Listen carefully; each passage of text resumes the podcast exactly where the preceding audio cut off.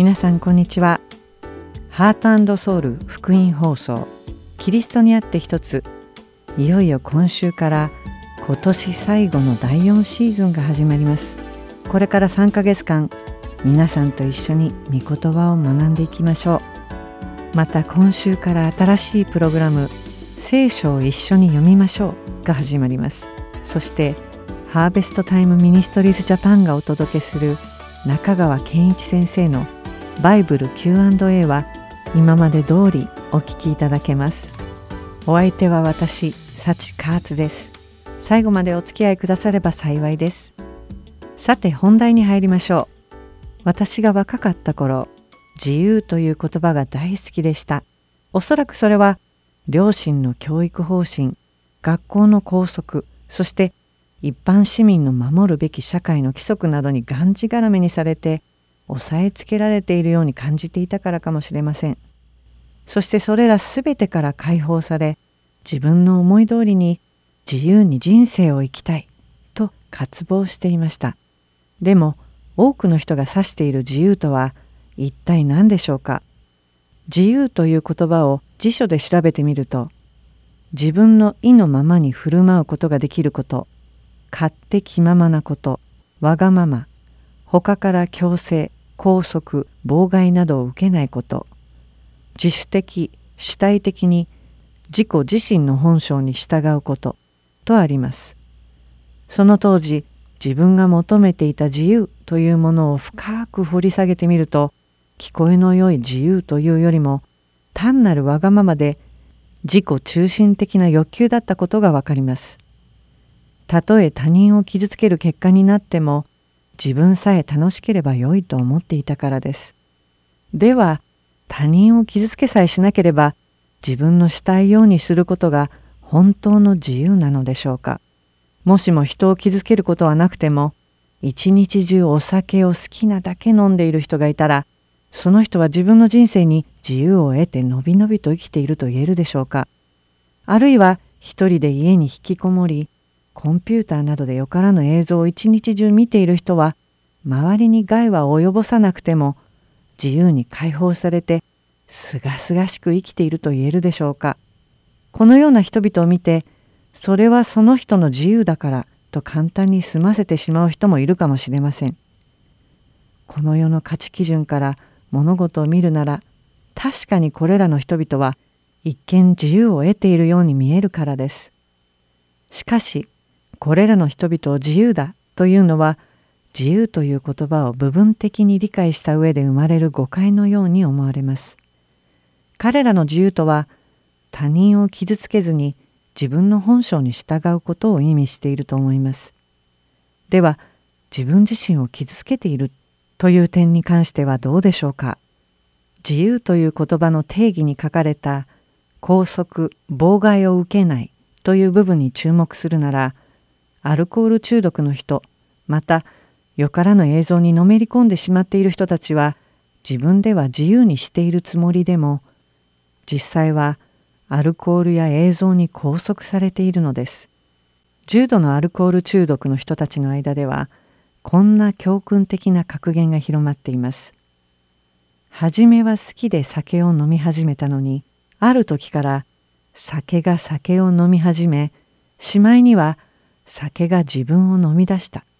また別の中毒の人は最初は酔っ払うために飲んでいたのに今は酒を飲んでどうにかシラフになろうとしていると言います。この格言の意味はアルコール中毒になってしまうとお酒を飲まなければ普通に戻れなくなってしまうということなのです。よからぬ映像にのめり込んでいる人たちも同じことです。初めは興味本位だったかもしれないのに知らず知らずのうちにその奴隷になってしまっているのです。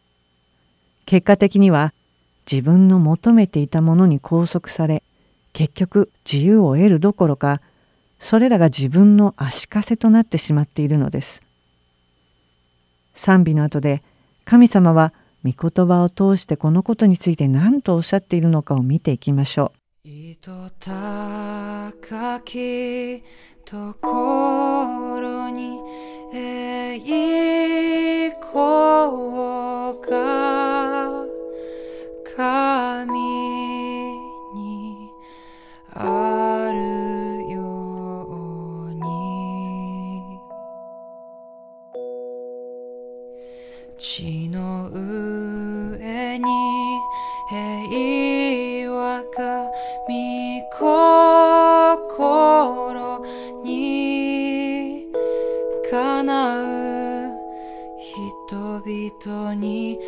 あ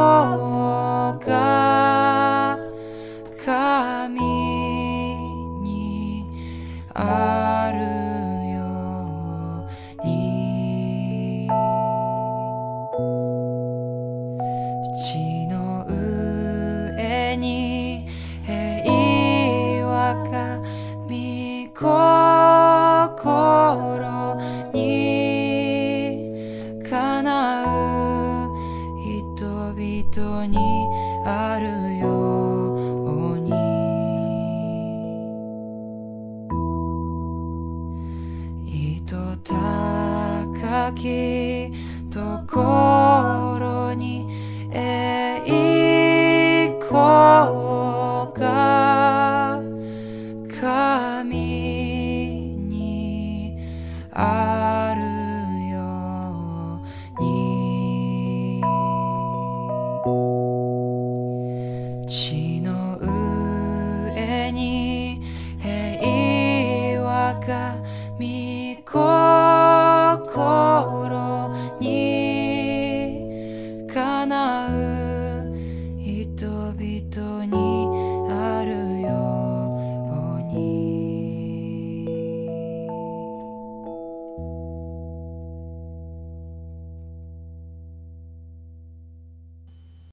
ヨハネの福音書8章34節から36節にはこう書かれています。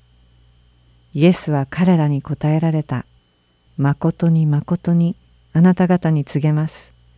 罪を行っている者は皆罪の奴隷です。奴隷はいつまでも家にいるのではありません。しかし息子はいつまでもいます。ですからもし子があなた方を自由にするならあなた方は本当に自由なのです。イエス様は罪を犯す者は皆罪の奴隷であると言っています。この御言葉をよく考えてみると人は罪を犯したいから自由に罪を犯しているのではなく罪の奴隷となっているので仕方なくその罪に従わざるを得ないと言っているのです。人は罪に縛られ自由を奪われて支配されているので罪を犯すのです。聖書の御言葉はイエス様によらなければ人は罪から解放されて真の自由を得ることはできないと教えています。言い換えればイエス様が絡みつく罪の鎖を断ち切り解き放ってくだされば私たちは罪に従う必要はなくなり罪から解放されると言っているのです。イエス様が私たちの罪をあがなわれ私たちを自由にしてくださるということは罪を犯さない選択ができる権利をいただき自由意志で罪よりも義を選ぶことができるようになるということなのです。罪の支配下にはもういないということが本当に自由を得るということなのです。しかし自分の罪から解放されて自由を得るということを履き違えている人たちがいます。この人たちはイエス様によってどんな罪も許されるのだからこれからどんな罪を犯しても神様に裁かれることはないと思っているのです。しかし聖書には本当にそんなことが書かれているのでしょうかもしそんなことを信じているならその人たちはキリストの福音を真に理解していないのです。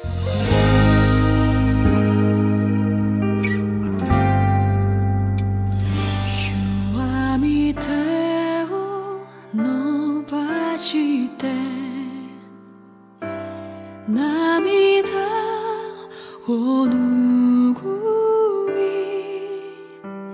つままずきから引き上げてくださる命の知恵。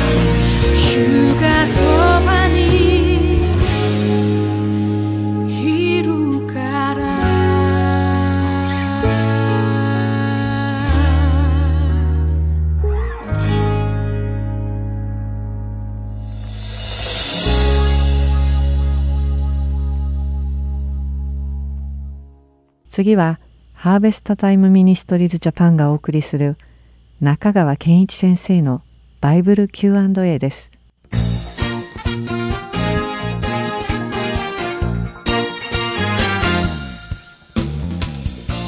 さあ今日の質問は聖書に書かれていることが歴史的事実なのであればなぜ恐竜についての記述がないのでしょうか？こういう質問ですねこれはキリスト教会で起こっている大きな論争の中の実は一つのテーマなんです。その大きな論争っていうのは何かというと地球の年代に関するものです。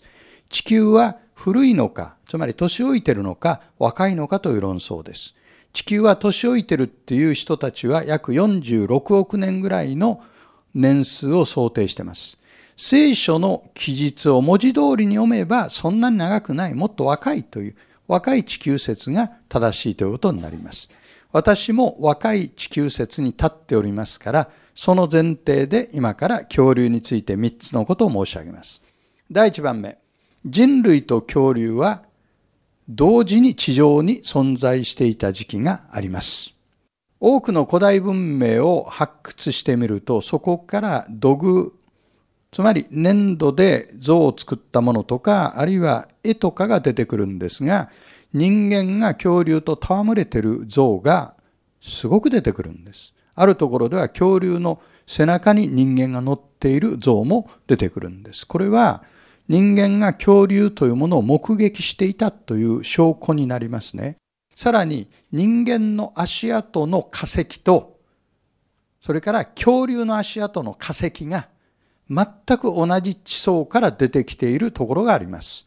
アメリカのテキサス州のパラクシー川というところがそうです。中国にもそういう場所があります。足跡の化石って珍しいですけども、石灰石の地層で雨が降って柔らかかったところを人間と恐竜が歩いてそれが化石化してるわけですですから同じ時期に恐竜と人間が生存していたと考えられる2番目に聖書には恐竜という言葉は出てきませんが別の言葉がありますその当時は恐竜という言葉はなかったわけですですから日本語にも訳してないわけですヘブル語で他人っていう言葉があります。複数形が他人という言葉ですが、旧約聖書に23回出てきます。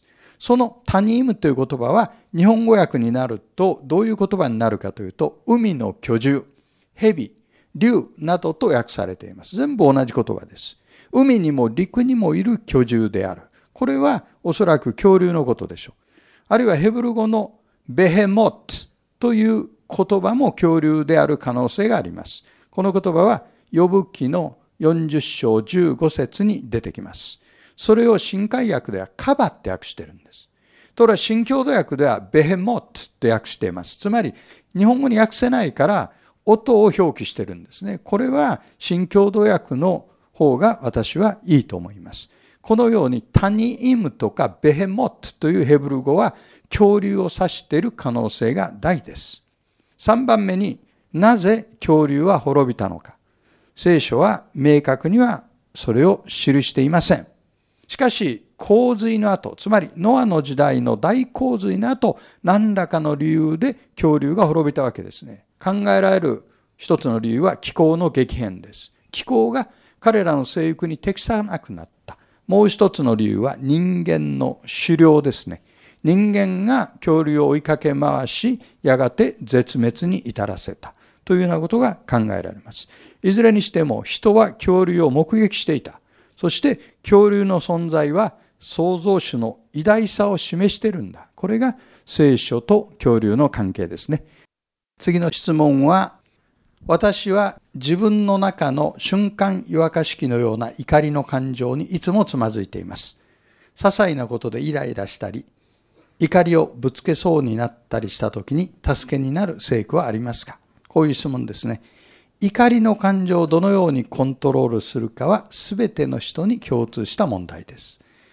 私の場合もそうです。私がイラッとするのは一番多いのは高速道路を運転している時です。特に私の真後ろに車がついてプッシュしてくる時に道を避けますけれどもバーッと抜いていく車がいると必ず横目で見てこの野郎という感じになってますね。さあいつものように3つ申し上げます。1番目、怒りやすい人は愚かな人です。これ私が言ってるんじゃなくて聖書が言ってるんです。信玄の29章11節にこういう言葉があります。愚かな者は怒りをぶちまける。しかし知恵のある者はそれを内に収める。信玄というのは安全に生きるためのマニュアルですよ。当時の人たちは隣人と争えば命がけの戦争に巻き込まれてしまう可能性がある。だからどのように平和に生きればいいかということを信玄は教えている人間関係のマニュアルですね。別の箇所では信玄はこういうふうに言っています。怒りやすい人は城壁のない打ち壊された町のようだ。つまりガッとなった時に思い出してください。あ、今私は城壁が壊れたすぐに攻撃される町のような状態だ。で、現代でも同じことですね。平安な生活のためのマニュアルが必要です。そして怒りやすい人は人間関係の問題を抱えています。怒りやすい人は愚かな人だということを思い出しましょう。二つ目、怒りやすい人は越権行為をする人です。つまり自分には本来ない権利を行使しているということですね。ローマ人への手紙の12章の19節にこういう言葉がありますね。愛する人たち自分で復讐してはいけません。神の怒りに任せなさい。それはこう書いてあるからです。復讐は私のすることである。私が報いをすると主は言われる。復讐するは我にありっていうのは、俺が復讐するという意味じゃない。神様の特権だって言うんです。だから、怒りやすい人は神の主権を侵害してるんです。と同時に、過度に怒るのもまた越権行為です。そんなに怒らなくてもいいのにガーッと怒ってしまう。あの、激辛ラーメンなんてのがあって、唐辛子が1本から5本まで並んでるでしょ。誰かが唐辛子1本あなたに食べさせたら、ある方は3本にして返してますね。だから怒った時に、今自分は唐辛子何本の状態かというのを思い出してください。そして、そんなに激辛になる話かよと自分に呼びかけてください。イエス様だったらどうされるだろうか？イエス様は私がどう振る舞うことを願っておられるだろうかということを唐辛子をイメージしながら唐辛子一本に収めてください。あるいは半分ぐらいに収めてください。そのうち唐辛子なしでも生活できるようになるでしょう。しかし最後に正しい怒りというものもあるんです。怒りが常に罪だというわけではないんです。怒らなきゃいけない状況もあるんです。ただしその場合は怒ってる動機、怒った時の感情のコントロール、怒りがどれぐらいの期間続くのか、これは長すぎてはいけない。夜を越してはいけない。そして怒った結果、剣徳的なものが出てくるかどうかということを考えなければなりません。怒りの感情をコントロールできる人は霊的に成長した人です。次の質問はハロウィーンは危険だから祝うべきではないという人と、何も問題はないという人がいます。どう考えればいいですか？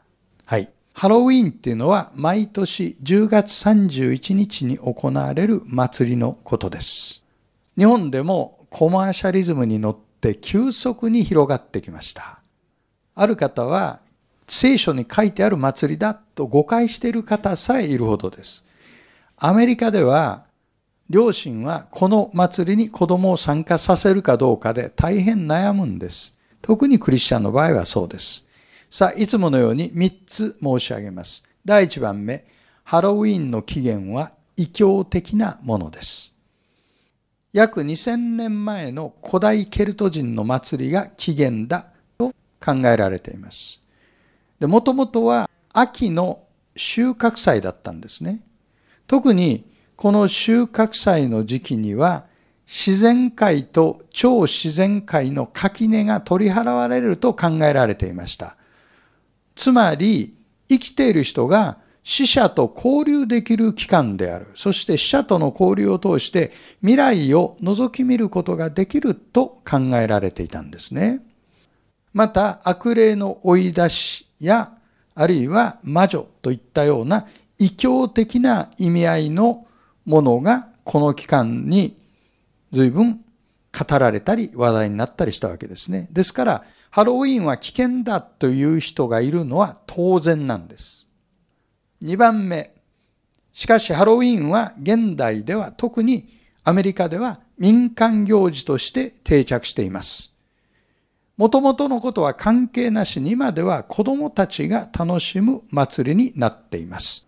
子供たちが様々な姿に変装して家々を訪ね歩いてキャンディーをもらうんです。私もクリスチャンになる前に高校時代アメリカにいた時にハロウィンの時期大変楽しい体験をいたしました。そういうふうにしている方々はハロウィン自体に宗教的な意味合いはないんだと考えています。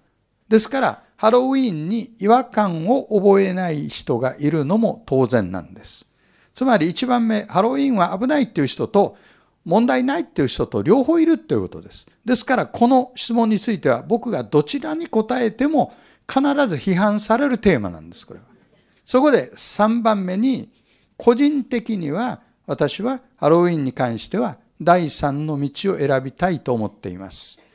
ロマ書14章にパウロが中心的なテーマでないことはどちらでもいいんだって話をしています。これを私はグレーゾーンというふうに呼ぶわけですが、グレーゾーンの問題は各人が判断すべきです。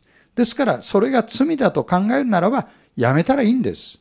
それが問題ないと思う人は、自分の良心と信仰に照らしてやってもいいわけです。そして、相手の人がどういう選択をしているかを批判すべきではないということです。もしクリスチャンが問題はないよと思ってこの祭りに参加する場合は最低限異教的な要素は排除することを努力すべきだと思います。例えばジャコランタンってありますね。かぼちゃをくり抜いてランタンを作る。あれは悪霊どもがやってくるときに道を間違えないように光を与えてるというような考え方ありますから、そういったものや、あるいは魔女やお化けに子供を変装させたりするようなことは控えた方がいいと思います。同時に、キリストの愛と光を伝えるチャンスとしてこれを用いることができると思います。あるいは収穫祭として祝うことも可能でありましょう。つまり、ポジティブに福音を伝える機会として用いることも可能ですよということを提案したいと思います。では、また次の Q&A でお目にかかりましょう。ありがとうございました。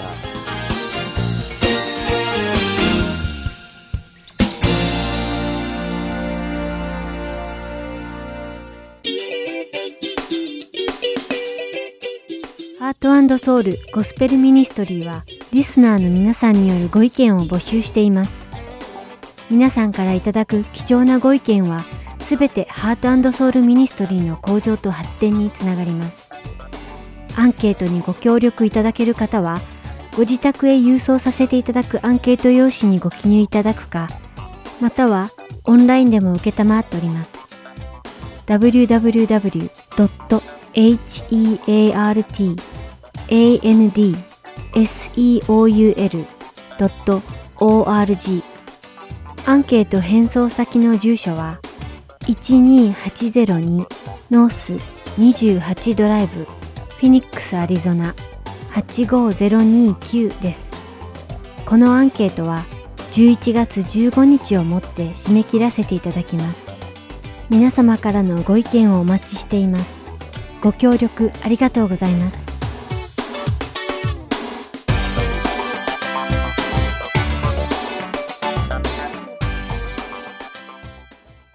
次は聖書を一緒に読みましょう。をお聞きください。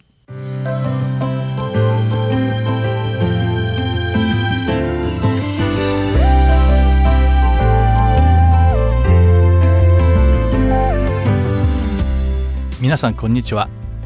今回から新しく始まった聖書を一緒に読みましょう。の時間です。これから13週間にわたってお相手をさせていただく横山勝です。よろしくお願いします。これは皆さんと一緒に聖書を読みながら神様の御言葉について学んでいくプログラムです。さて聖書には実に66冊の本がありますがこのシーズンはルカの福音書を読みながらその中に込められた神様の御心やご計画について勉強していこうと思います。まずルカの福音書はそのタイトルからもわかるようにルカが書いた福音書です。ルカは自分がこの本を書いた理由を第1章1節から4節の中で説明しています。私たちの間ですでに確信されている出来事については初めからの目撃者で御言葉に使えるものとなった人々が私たちに伝えたその通りを多くの人が記事にまとめて書き上げようとすでに試みておりますので私も全てのことを初めから綿密に調べておりますからあなたのために順序を立てて書いて差し上げるのが良いと思います。尊敬するテオピロ殿。それによってすでに教えを受けられた事柄が正確な事実であることをよく分かっていただきたいと存じます。さてこのルカという人はユダヤ人ではなくてアンティオ家の人で彼のもともとの職業は医者でした。彼はイエス様の福音を聞いてイエス様を信じ神様の子供となりました。そして使徒パウロと共に伝道の旅に出かけてイエス様の御言葉を人々に伝えまたその時に起こった事柄を使徒の働きと呼ばれるもう一冊の本にも記録しています。ルカが生きていた当時イエス様の話は口コミで多くの人々に伝わっていました。正しく伝わっていることもありましたが単に噂に過ぎないことも多くありました。そこでルカは自ら直接イエス様について最初から綿密に調べて研究してそれを時系列に記録していったのです。それがこのルカの福音書なのです。そのためルカの福音書にはイエス様の子供の頃の話が他のどの福音書よりも多く記録されています。また内容が時系列に沿って書かれているので分かりやすい上に本の全体量もその他の福音書より多くなっています。ルカの福音書を読めばイエス様について深く学べるというわけです。皆さんと一緒にルカの福音書を読むことでより深くイエス様について学べるように願っています。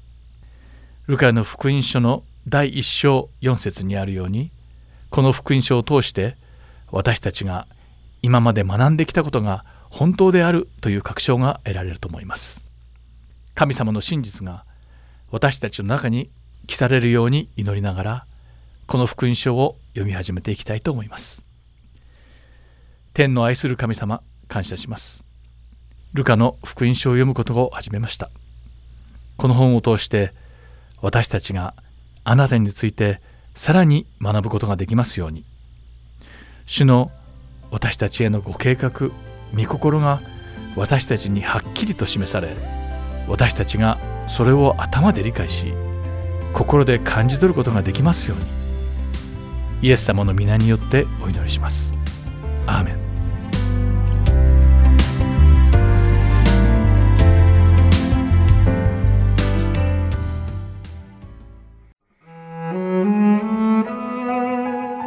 今日はルカの福音書第1章1節から38節をお読みいたします。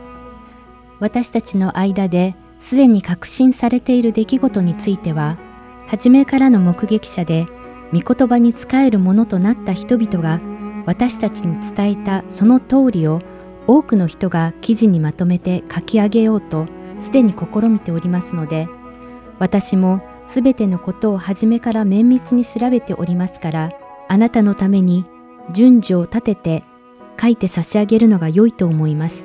尊敬するテオピロ殿それによってすでに教えを受けられた事柄が正確な事実であることをよく分かっていただきたいと存じます。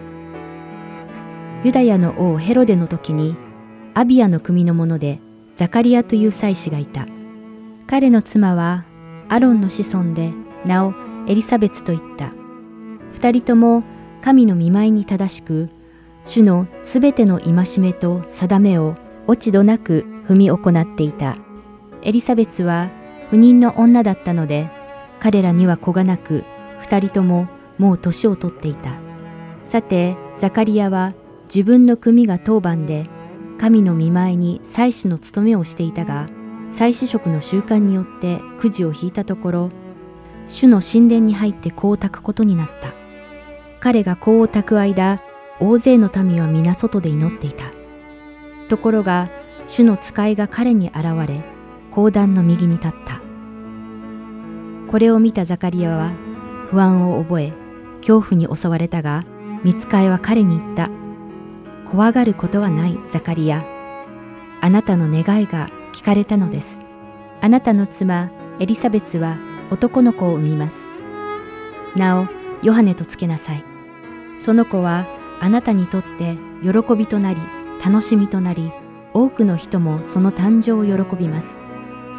彼は主の見前に優れたものとなるからです。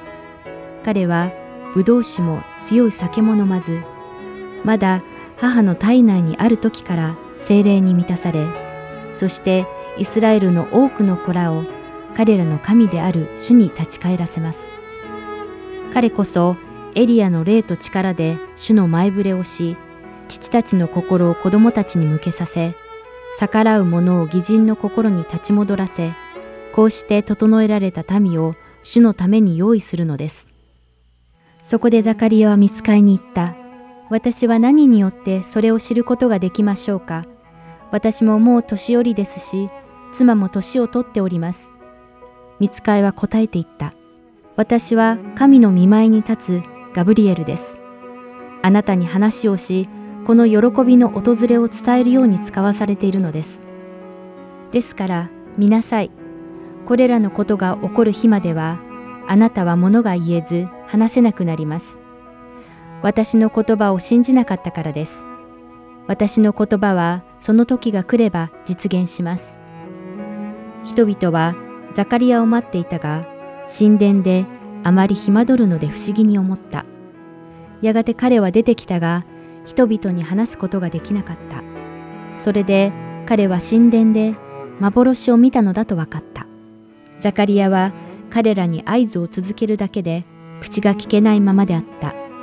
やがて勤めの期間が終わったので、彼は自分の家に帰った。その後、妻エリザベスは身ごもり、5ヶ月の間、引きこもってこう言った。主は人中で私の恥を取り除こうと心にかけられ、今、私をこのようにしてくださいました。ところで、その6ヶ月目に、見つかいガブリエルが神から使わされて、ガリラヤのナザレという町の一人の処女のところに来た。この処女は、ダビデの家系のヨセフという人の言い名付けで、名をマリアと言った。見つかいは入ってくるとマリアに言った。おめでとう、恵まれた方。主があなたと共におられます。しかしマリアはこの言葉にひどく戸惑って、これは一体何の挨拶かと考え込んだ。すると見つかいが言った。怖がることはない、マリア。あなたは神から恵みを受けたのです。ご覧なさい。あなたは身ごもって男の子を産みます。なお、イエスとつけなさい。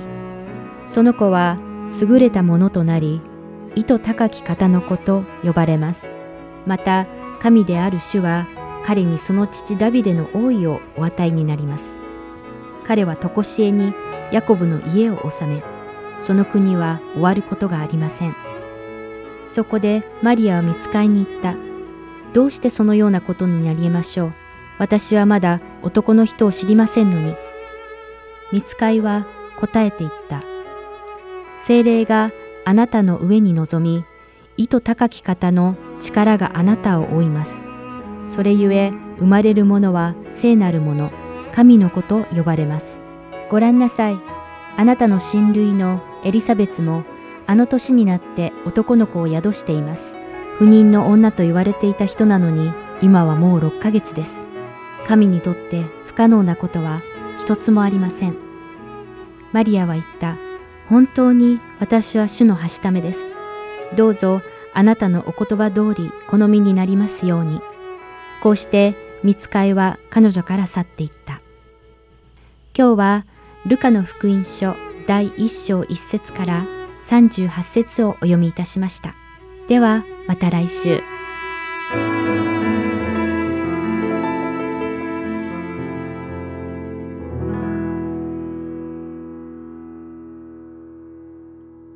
世界のすべてを作られて治める方。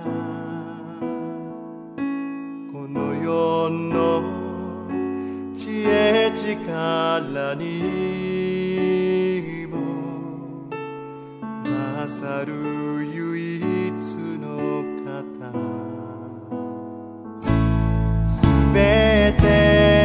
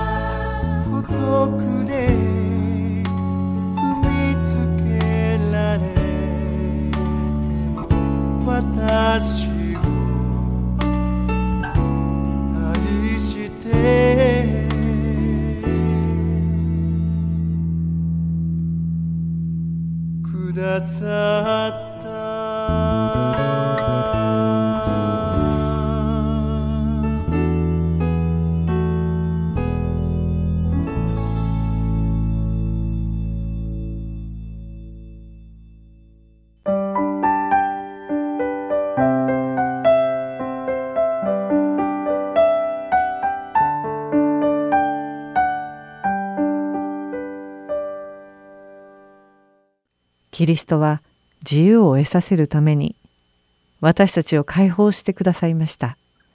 ですからあなた方はしっかり立ってまたと奴隷のくびきを負わせられないようにしなさい。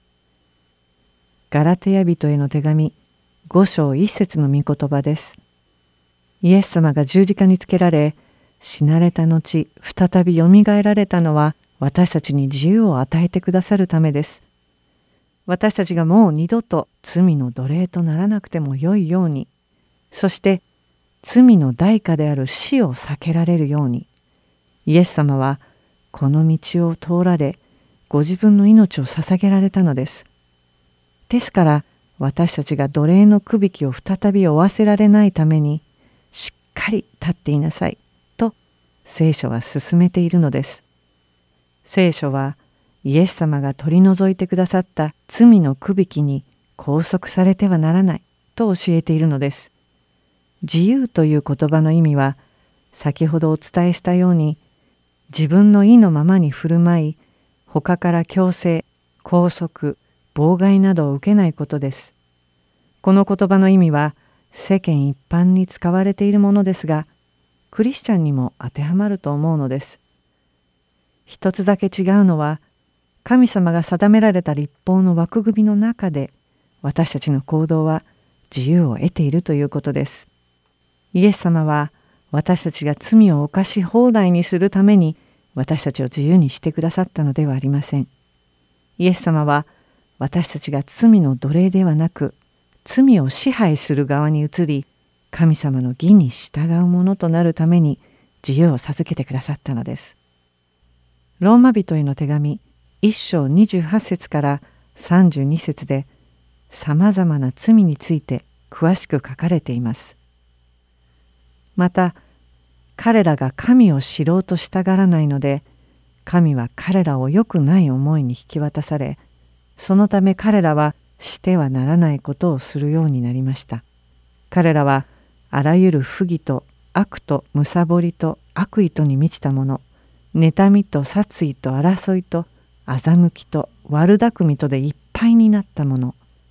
陰口を言う者そしる者神を憎む者人を人と思わぬ者高ぶる者体現相互する者悪事を企む者親に逆らう者わきまえのない者約束を破る者情け知らずの者慈愛のない者です。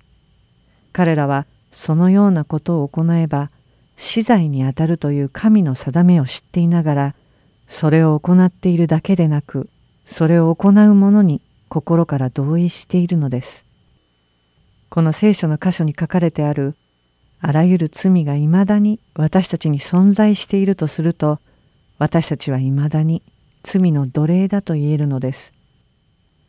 ここで皆さんに強調したいのは神様は決して私たちが自由奔放に罪を犯し続けるためにご自分の一人子を捧げて私たちを救ってくださったのではないということです。私たちが罪を犯してしまう時犯してしまった罪への恐れと罪悪感を感じるべきなのです。私たちが罪の誘惑に駆られ罪を犯してしまったなら心が重くなるべきなのです。兄弟たち、あなた方は自由を与えられるために召されたのです。ただその自由を肉の働く機会としないで愛を持って互いに使えなさい。ガラテヤ人への手紙5章13節の御言葉です。本当の自由というのは好き勝手に罪を犯し続けることではなく自分の意志で自由に罪を犯さないという選択をすることができるということです。イエス様が私たちに与えてくださりたかった本当の自由を得ることができるようお祈りして今日のキリストにあって一つを終わります。最後までお付き合いくださってありがとうございました。幸カーツがお送りしました。さようなら。